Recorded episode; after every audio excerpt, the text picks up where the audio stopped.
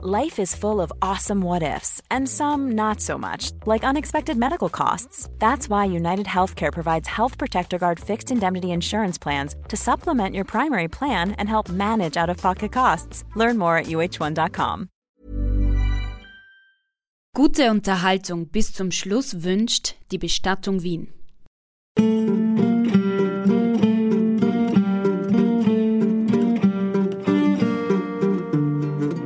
Mutter hat einen Löffel Apfelmus auf den Teller gepappt und fünf Tage später war eines der Kinder tot. Muss eine Mutter mit so einem Verlauf rechnen? Würde dafür sprechen, dass man die Mutter angeklagt hat. Muss ich mich da jetzt beginnen zu fürchten? Es ist selbstverständlich russisches Roulette, ja?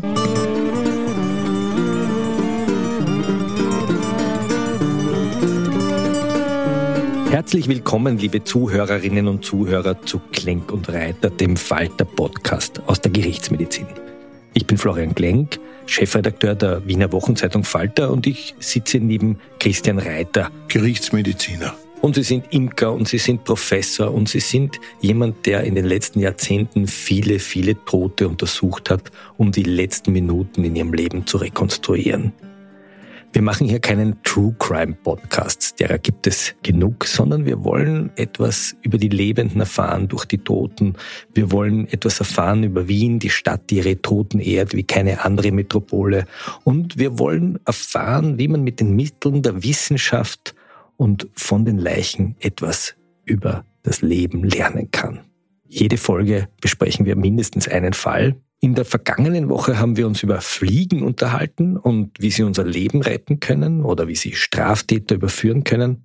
Und heute geht es um etwas ganz anderes. Heute geht es um eine symbolische Frucht, der Apfel. Den Apfel kennen wir schon als Kind wo die Hexe dem Schneewittchen den Apfel reicht. Auf der einen Seite grün, auf der anderen Seite rot, dort wo er giftig ist. Wir kennen den Apfel aus der Bibel, wo Eva einfach hingreift und diese Frucht der Erkenntnis ist. Wir kennen sie aus der Antike, wo der Apfel das Symbol der Fruchtbarkeit ist, aber es ist auch die Frucht der Verderbnis. Es ist die Frucht der Venus oder Aphrodite. Und wenn man den Apfel quer durchschneidet, dann sieht man das Kerngehäuse als Pentagramm, als teuflische Geschichte. Wir reden aber eigentlich nicht über den Apfel an sich, sondern wir reden über das Apfelmus. Das tödliche Apfelmus. Ich koche hin und wieder Apfelmus ein. Ich habe einen alten Garten mit so einer Streuobstwiese. Da sind unglaublich viele Äpfel, um die die Wespen schweren. Und ich sammle diese Äpfel, schäle sie, koche sie. Aber ich habe einen ihrer Fälle gelesen und ich bin mir nicht mehr so ganz sicher, ob ich das tun soll. Die Geschichte, über die wir heute reden, hat sich vor ungefähr 30 Jahren ereignet, zu Ostern 1993. Und die Geschichte beginnt eigentlich sehr harmlos. In einer kleinen Ortschaft im Weinviertel reicht eine Mutter ihren Kindern einen Kaiserschmarrn und dazu einen schönen, dicken Löffel Apfelmus und fünf Tage später war eines der Kinder tot. Was war das für eine Familie? Ja, also ich stamme aus einer Familie, wo das auch gang und gäbe war, dass Obst verwertet wurde. Und da wurde eingekocht und eingerext und dann gab es das ganze Jahr von diesem Obst und Gemüse, das hier sozusagen konserviert wurde, als Beilagen zum Essen. Dieser Fall hat mich auch sehr bewegt, weil, äh, wie Sie schon angesprochen haben, das war eine siebenköpfige Familie in einer Landwirtschaft äh, und es war kurz nach Ostern. Und da gab's Apfelmus als Beilage zum Kaiserschmarrn. Das heißt, zu Ostern heißt, das muss das Apfelmus vom Vorjahr gewesen sein. Das war das Apfelmus, das sogar vor zwei Jahren produziert worden ist. Das war in einer kühlen Speisekammer, wie das am Land so üblich ist, mit einem Kunststoffdeckel abgedichtet und das waren so zwei Liter Gläser und äh, die Mutter hat das aus der Speis geholt und hat das sozusagen aufgetragen. Also so, was eigentlich viele österreichische Familien gerade am Land, weil Bauernfamilien haben, eine Speiskammer mit diesen Rexglaseln, mit genau. dem Gummi drauf, dieser Metallspange, so wie man das von früher kennt. Das harmloseste, was man sich vorstellen kann. Genau. Und ähm, das Einzige, was hier auffällig war, dass die Mutter dann im Nachhinein gestanden oder eingestanden hat, war, dass auf diesem Apfelmus oben ein Schimmelflaum drauf war.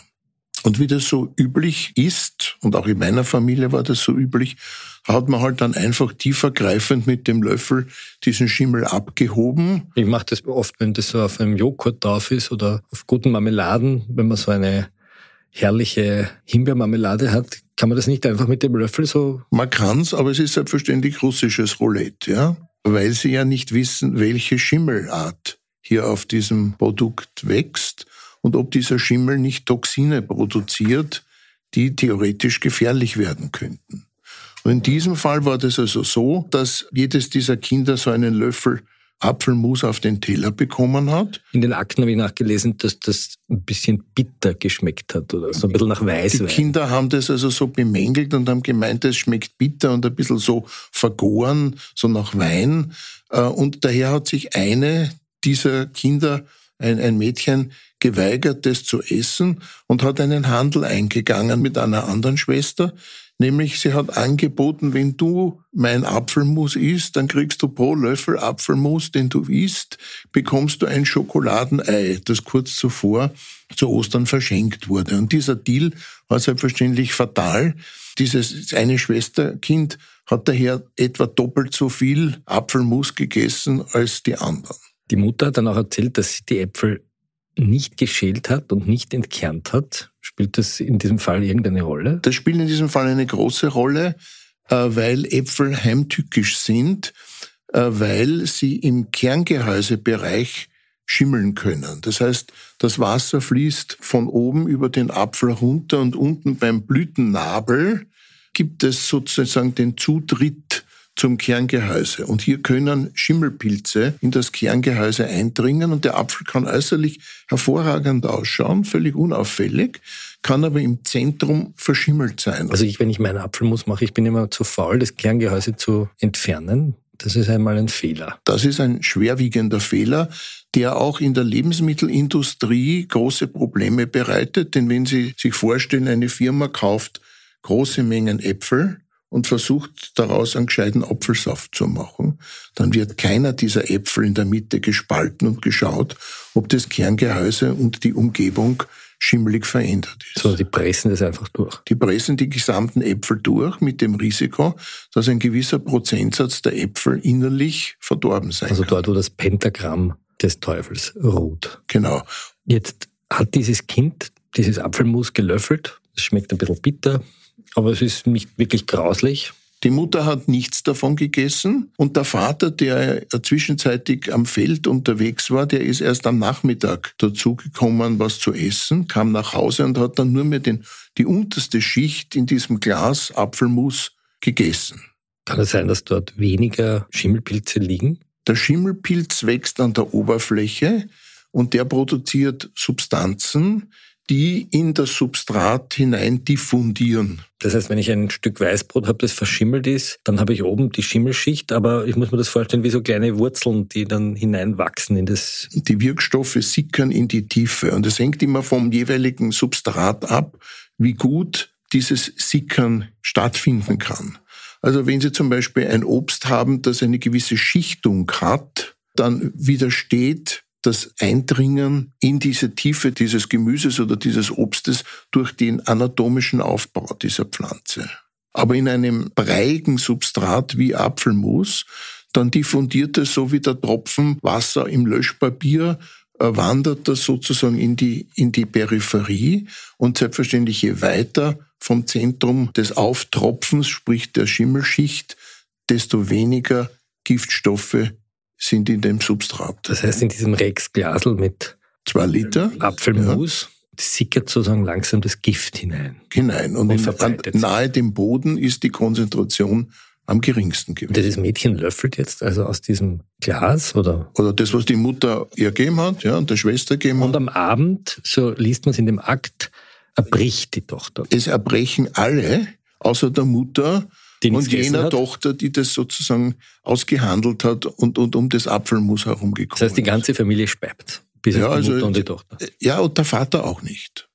Also Vater erbricht nicht, Mutter erbricht nicht und dieses eine Geschwisterkind erbricht auch nicht. Aber die anderen vier Kinder erbrechen. Das heißt, die Bauernfamilie im Weinviertel hat am Abend, kommt auf, irgendwas ist da los, wahrscheinlich mit dem Essen, oder? Ja, aber man hat halt gemeint, okay, die haben das halt nicht gut vertragen äh, und das wird schon wieder. Aber es hat sich dann äh, dramatisiert, denn im Laufe der Stunden und der nächsten ein, zwei Tage ist dieses eine Mädchen, das diese Überdosis an Apfelmus gegessen hat, so schwer erkrankt, dass sie also bewusstlos geworden ist, kollabiert ist. Äh, und das war dann der Grund, warum dieses Kind auch in das nächste Schwerpunktkrankenhaus gebracht wurde.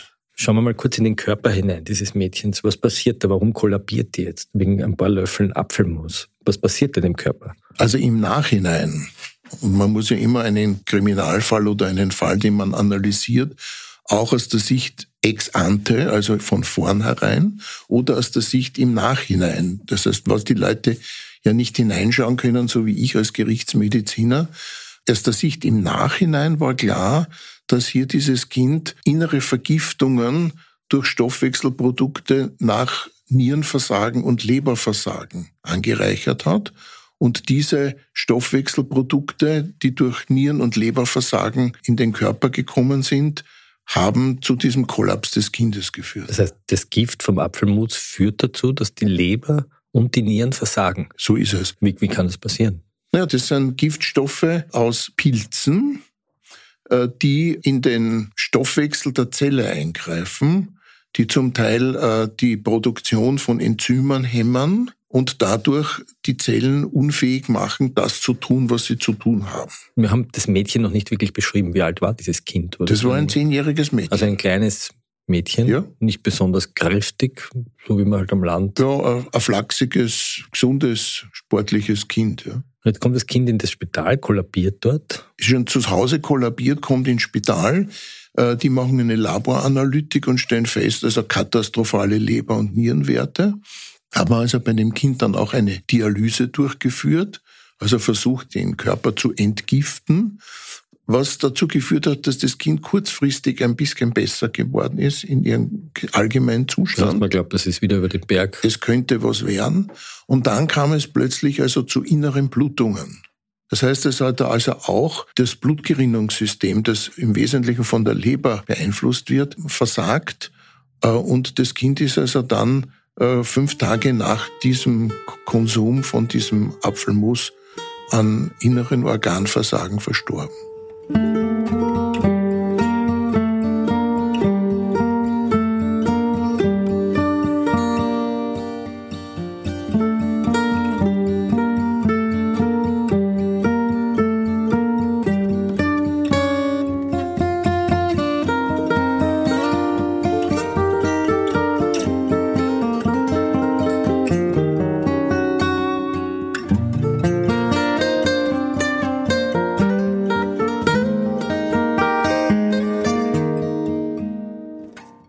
Haben Sie dieses Kind sozusagen obduziert und angeschaut?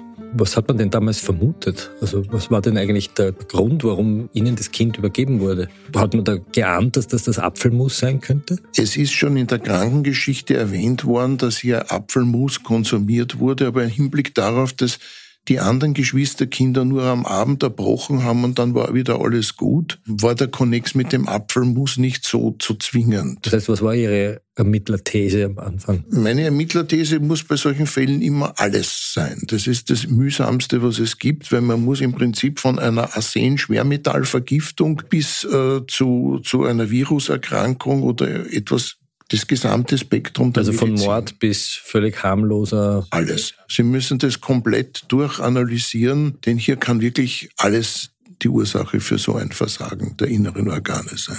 Und wenn Sie jetzt ein Kind untersuchen, was macht man dann? Untersuchen Sie das Blut oder die Organe? Oder? Ja, man macht einmal das, was die Basis ist eine normale Obduktion. Man also öffnet alle Körperhöhlen, man untersucht alle Organe, nicht nur mit freiem Auge, sondern auch mikroskopisch.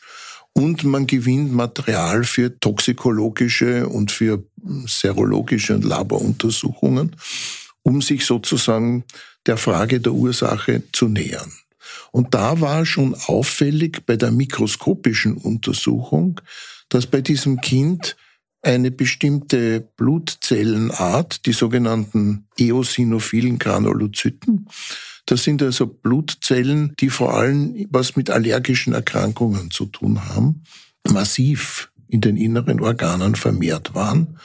Äh, und so hat uns das in die Richtung geführt, das könnte hier eine Krankheit sein oder ein Krankheitsverlauf, der stark durch allergische Reaktionen mit bestimmt wurde. Das heißt, dass das Kind allergisch reagiert hat. Dass dieses Kind überempfindlich reagiert hat, auf das die anderen zwar reagiert haben, aber nicht mit der krankmachenden Potenz.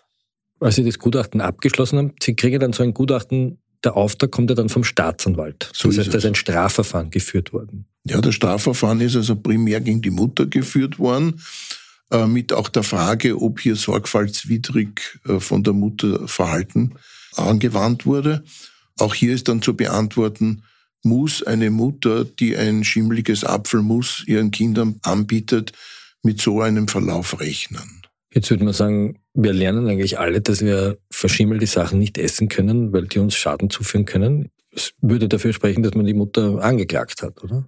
Primär lief einmal das Verfahren wegen fahrlässiger Tötung gegen die Mutter, aber es war hier ein Verlauf gegeben, der nicht vorhersehbar war dem man daher auch äh, der Verursacherin, nämlich der Mutter, letztlich nicht anlasten konnte. Das heißt, sie hat zwar sorgfaltswidrig ein Apfelmus verabreicht, aber die Art und Weise, wie das Apfelmus in der Tochter gewirkt hat, war so atypisch, dass man ihr das nicht mehr von, zum Vorwurf machen konnte. Genau. Also sie hätte damit rechnen müssen, dass wenn sie Apfelmus mit Schimmel anbietet, dass ihre Kinder einen Brechdurchfall bekommen, der halt nach ein, zwei Tagen wieder vorbei ist. Aber der Todesverlauf, der war nicht zu erwarten. Ne? Das heißt, man hätte sie wegen Körperverletzung der anderen Kinder belangen können, theoretisch. ja, da hat aber der Staatsanwalt, weil eben einfach hier das eine Tragödie in dieser Familie war, eigentlich von dieser Anklage abgesehen, weil letztlich auch eine Gesundheitsschädigung im Familienverband, die nicht mehr als 14 Tage dauert, letztlich nicht zu einer Verurteilung führt.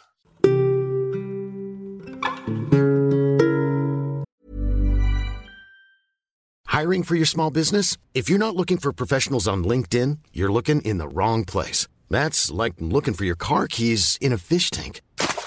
LinkedIn helps you hire professionals you can't find anywhere else, even those who aren't actively searching for a new job but might be open to the perfect role. In a given month, over 70% of LinkedIn users don't even visit other leading job sites. So start looking in the right place. With LinkedIn, you can hire professionals like a professional. Post your free job on linkedin.com slash spoken today.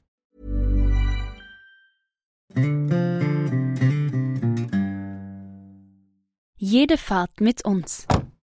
Bis auf die letzte. Taxi 40100. Jetzt Taxi-App downloaden und zum Fixpreis losfahren. Mit Taxi 40100.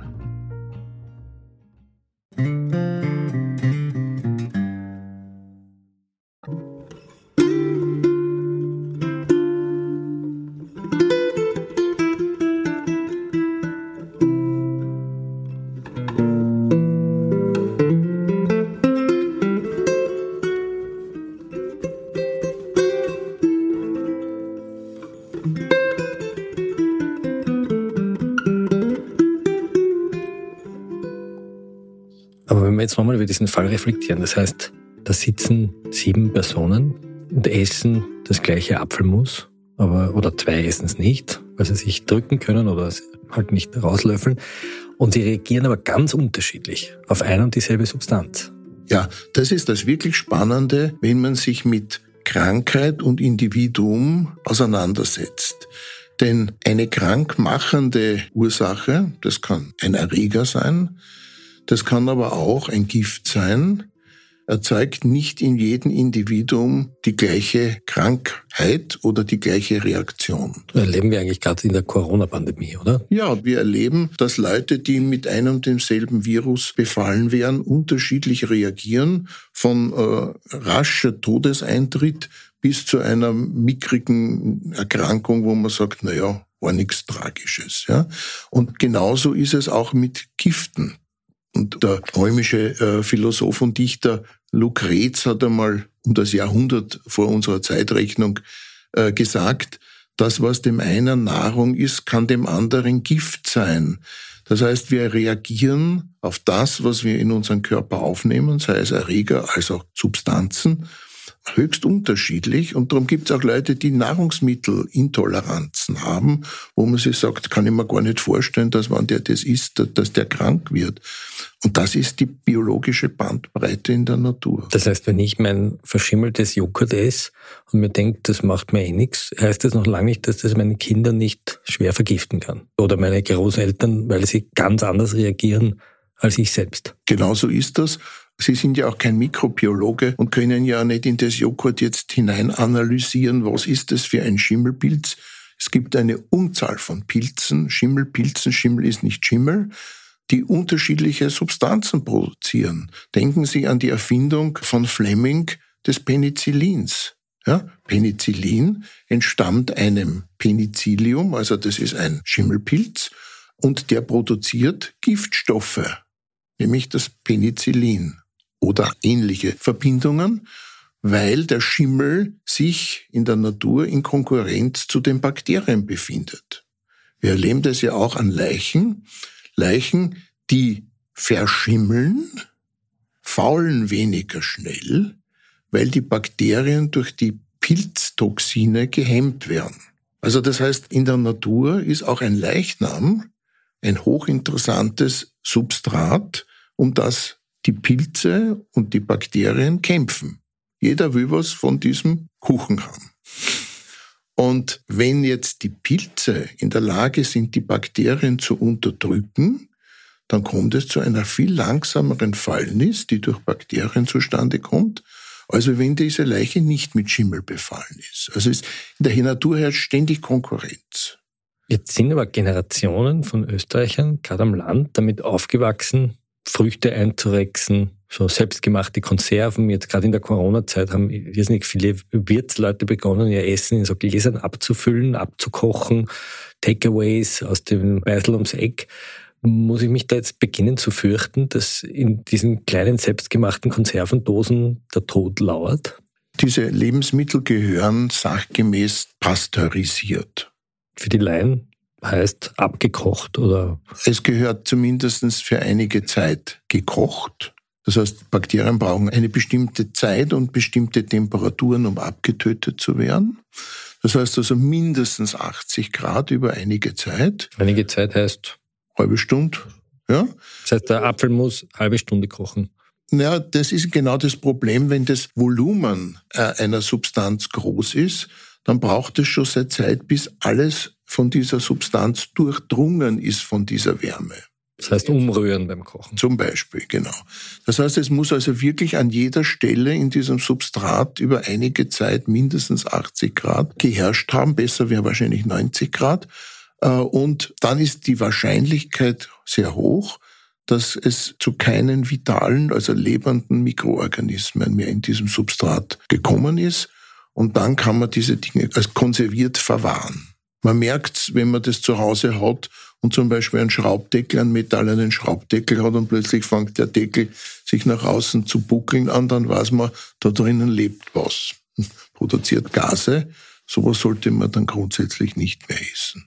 Das heißt, auch wenn sich so vom Mozzarella das Sackerl wölbt oder die, das Milchbackerl aufbläht. Also das Milchbackerl, das sich aufbläht, das da würde ich nichts mehr draus machen. Auch nicht einmal einen Topfen weil man nicht weiß, welche Art von Keimern da drinnen wachsen und ob das bekömmliche sind oder nicht. Ja, manche trinken das als saure Milch oder so. Naja, die sind halt tapfer und probieren es halt aus, nicht, was sie aushalten. Und, und es ist, wie gesagt, auch hier ein russisches Roulette, weil man nie weiß, was nimmt man da zu sich. Denn der Unterschied ist ja, wenn ich mir einen Käse kaufe oder ein Joghurt kaufe, dann sind diese Substrate mit bestimmten Keimern beimpft von denen ich weiß, die kommen aus einer Kultur, die unbedenklich ist. Das heißt, der Schimmelkäse kann mir nicht tödlich werden, weil der Schimmelpilz genau. bekömmlich ist. Das heißt, diese Pilzarten, die also jetzt einen, einen Gorgonzola, also einen Grün- oder Blauschimmel erzeugen, oder die mir einen Camembert mit diesem weißen Flaum, die werden speziell mit Pilzstämmen beimpft, von denen ich weiß, dass der Durchschnittsbürger sie verträgt. Aber wenn der Camembert so richtig zu stinken beginnt? Ja, dann ist er herrlich. dann bringt er mich auch nicht um. Nein, äh, das Stinken ist ja der Effekt, der dadurch entsteht, dass die Fettsäuren in dem Topfen, also Sie müssen ja erst die Milch zum Gerinnern bringen und in diesem, in diesem Topfen befinden sich jetzt diese Keime, mit denen Sie einen bestimmten Käse produzieren wollen. Ja? Und diese Keime durchsetzen dann diesen Topfen, der aus Eiweiß und Fett und Wasser besteht. Wenn Sie einen ganz frischen Camembert kaufen, dann ist das so ein harter Riegel, der noch nichts riecht und dann noch nichts schmeckt. Aber diese Pilze zersetzen jetzt das Eiweiß, aber auch die Fette. Sie schneiden sich sozusagen Stückern aus dem Eiweiß und den Fetten raus, verwenden sie selbst für ihren Stoffwechsel und kürzen vor allem die Fettsäuren, die ja Kettenmoleküle sind, kürzen die ein. Und das ist also in der Fettchemie so, dass Fette, die langkettig sind, nach nichts riechen und auch nach nichts schmecken. Denken Sie zum Beispiel an Palmöl oder Palmfett, Kokosfett. Das schmeckt noch nichts und riecht noch nichts.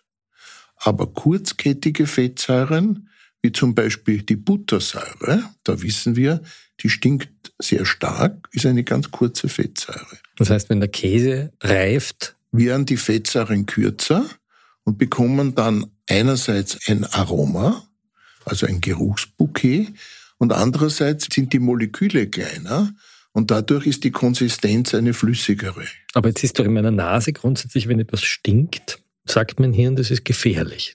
Das würde Ihr Gehirn sagen, mein Gehirn nicht, weil ich weiß, dass Stinken auch die Folge nur einer fortgeschrittenen Verstoffwechselung ist. Denken Sie an einen rohen Krautsalat und denken Sie an ein Sauerkraut oder einen Kimchi das heißt, in dem Moment, wo das Kraut durch Mikroorganismen verdaut wird oder anverdaut wird, beginnt es zu riechen. Das sagt aber noch nicht, ob das gefährlich ist oder nicht. Das heißt, ich kann meiner Nase eigentlich nicht trauen. Sie können Ihrer Nase nicht trauen, wenn es um die Frage geht, wie sicher ist dieses Lebensmittel. Aber den Augen kann ich einmal trauen, dass ein Lebensmittel, das wenn es Schimmel ansetzt, wegspeist. Ich würde den Rat geben, dass Lebensmittel die nicht von vornherein mit Schimmelpilzen beimpft sind, um ein Produkt zu erzeugen, dass man ein Lebensmittel, das mit Schimmel behaftet ist, nicht mehr konsumiert. Sie haben vorher aber erzählt über diese Apfelsaftproduktion. Wie, wie sicher können wir jetzt eigentlich sein, dass Lebensmittel, die wir aus dem Regal kaufen, uns nicht umbringen? Weil das, was Sie schildern, das macht einen ja ein bisschen unrund. Nicht? Dass die Apfelsaftproduzenten dort das vielleicht verschimmelte Kerngehäuse mitpressen muss ich mich fürchten?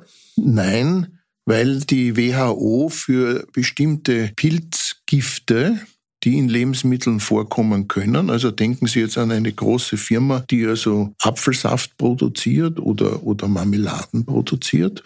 Diese Firmen sind angehalten, ihre Endprodukte auch auf den Gehalt dieser Toxine zu untersuchen. Und da gibt es also bestimmte Richtwerte, die nicht überschritten werden dürfen.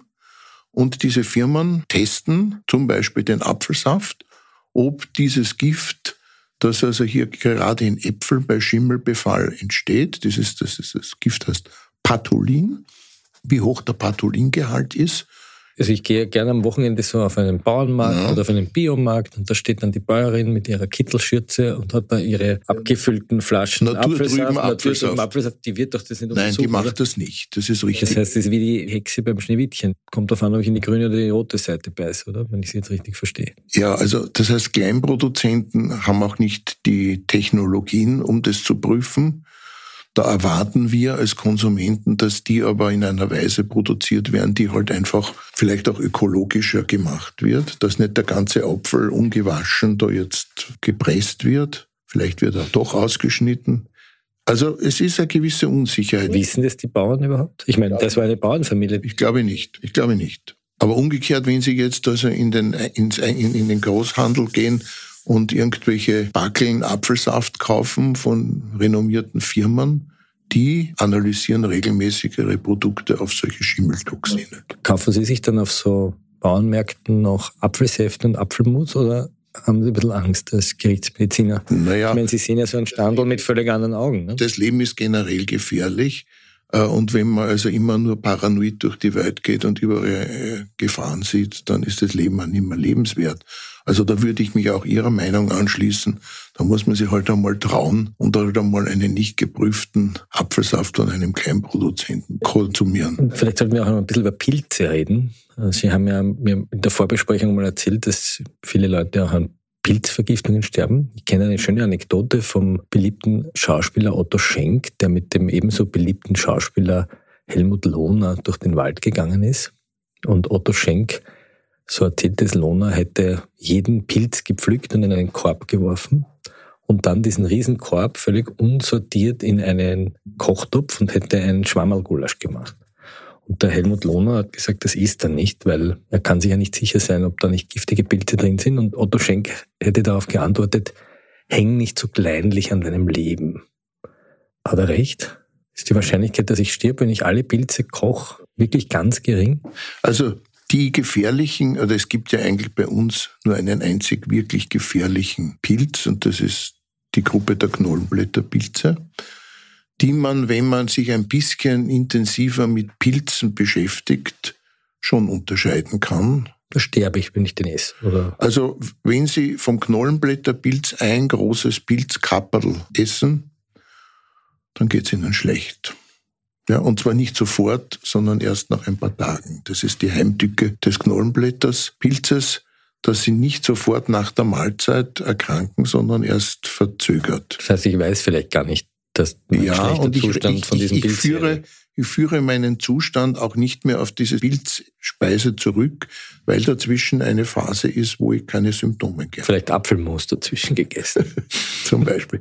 Also das heißt, äh, Pilze können gefährlich sein. Wir haben also auf der Gerichtsmedizin und Wien ist da sicher nicht so exponiert, aber die Leute gehen in den Wiener Wald und, und dann Schwammerl pflücken. Das zunehmend trockenere Wetter wirkt dem Schwammerlsuchen entgegen. Das heißt, die Fälle von Pilzvergiftungen sind in den Jahrzehnten, die ich überblicke, weniger das heißt, geworden. Der Klimawandel rettet Klimawandel, in diesem Fall Leben? Der Klimawandel ähm, führt dazu, dass es weniger Pilze gibt und daher auch weniger Pilzvergiftungen. Aber wir hatten so im Schnitt ein oder zwei Knollenblätter-Pilzvergiftungen pro Jahr. Was eigentlich gar nicht so viel ist. Angesichts ja. der Tatsache, wie viele Wiener im Wienerwald Gott sei Dank gehen. hat die Medizin sich auch weiterentwickelt und konnte einige Fälle von Knollenblätterpilzvergiftungen auch retten. Das ist ja nicht etwas Absolutes. Das heißt, aber es interessiert mich genauer, was macht der Knollenblätterpilz? Ja, der Knollenblätterpilz ist so ähnlich, macht so was ähnliches wie, wie bei diesem Patholin bei den Äpfeln, nämlich es greift in den Zellstoffwechsel ein und bringt die Zelle dazu, nicht mehr das machen zu können, wofür die Zelle da ist. Und da geht es vor allem um die Leber, wieder einmal um die Leber. Und äh, der Knollenblätterpilz erzeugt äh, eine, ein, einen Leberuntergang. Die Leber geht kaputt. Und ähm, man kann als Mediziner, wenn man rasch daran denkt, das könnte ein Knollenblätterbild sein, mit entsprechenden therapeutischen Maßnahmen die Leber so weit abfangen, dass es überlebt und daher auch der Patient. Ja. Aber die Sterblichkeit ist auch heute noch sehr groß. Wir haben jetzt über das tödliche Apfelmus gesprochen. Gibt's oder hatten Sie andere Fälle, die Sie obduziert haben, wo Menschen so an harmlosen Nahrungsmitteln verstorben sind? Ja, es gibt immer wieder Fälle, wo zum Beispiel in Pensionistenheimen oder in Krankenhäusern innerhalb einer Woche mehrere Leute an einer ähnlichen Symptomatik versterben. Da würde man vielleicht glauben, das ist irgendeine Mordserie. Nicht? Ja, man könnte also von einer Vergiftungsserie ausgehen, aber es stellt sich dann oft heraus, dass es sich einfach um hygienische Mängel im gastronomischen Versorgungsbereich handelt. Das heißt, irgendeiner der Köche ist Träger eines Erregers, meistens sind das Salmonellen, der kontaminiert damit das Essen und gerade alte oder schwache Leute, pflegebedürftige Leute, die empfänglicher für diese Erkrankungen sind, würden dann innerhalb kurzer Zeit sterben. Und es ist dann die Aufgabe auch eines Obduzenten, rasch aufzuklären, hier gibt es Todesfälle durch Hygiene. Haben Sie sowas erlebt? Hat sowas mal Sowas haben wir schon gehabt. Ja, wo ja. war das? Er war in Wien, war in einem Pflegeheim. Ja. Das heißt, da sind wirklich Leute gestorben? Da sind Leute gestorben an einer Durchfallserkrankung, die die Folge eines Mangels an Hygiene in dem Küchenbereich war. Und ist dann jemand verurteilt worden? kann mich nicht mehr daran erinnern. Ich weiß auch nicht genau, ob man die Person ausfindig machen konnte, die sozusagen der Krankheitsüberträger war. Aber man konnte aufklären, dass es vom, aus dem Küchenbereich war und dass das die gemeinsame Kost war. Lieber Herr Professor Reiter, wir haben jetzt jede Menge gelernt darüber, dass man verschimmelte Sachen lieber wegwirft und wenn er denn schon die Gier packt, dann nur ganz wenig davon nascht und nicht das ganze Glas auslöffelt. Dass man, wenn man auf Bauernmärkte und Biomärkte geht, ganz genau hinschaut, wie das Zeug abgekocht und verpackt ist. Gerade jetzt, wo wir alle die Nahversorgung wieder entdecken. Wir haben viel gelernt, wie man richtig konserviert. Ähm, und darüber wollen wir auch in der nächsten Folge sprechen. Wie konserviert man richtig? Zum Beispiel Menschen. Man kann auch Menschen konservieren. Wir wissen das nicht nur von den Mumien, wir wissen das auch von kommunistischen Diktatoren, die sich konservieren haben lassen, aber auch um Kirchenmenschen. Und darum geht das nächste Mal. Sie haben einmal einen Menschen konserviert und diese Geschichte erfahren wir in der nächsten Folge von Klenk und Reiter. Wir bedanken uns bei Ihnen für das Zuhören und in diesem Sinne naschen Sie nicht zu viel an verbotenen Früchten, bleiben Sie am Leben, schalten Sie das nächste Mal ein bei Klenk und Reiter. Ich freue mich schon aufs nächste Mal.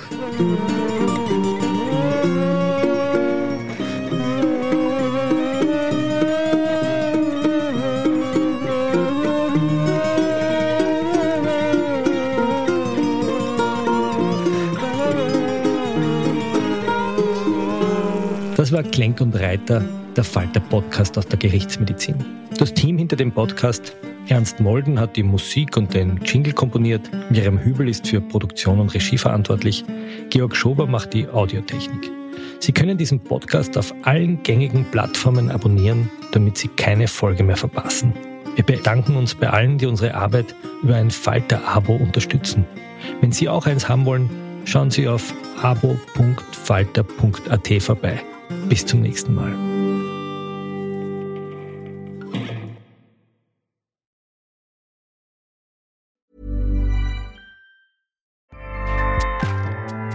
ACAST powers the world's best podcasts. Here's a show that we recommend.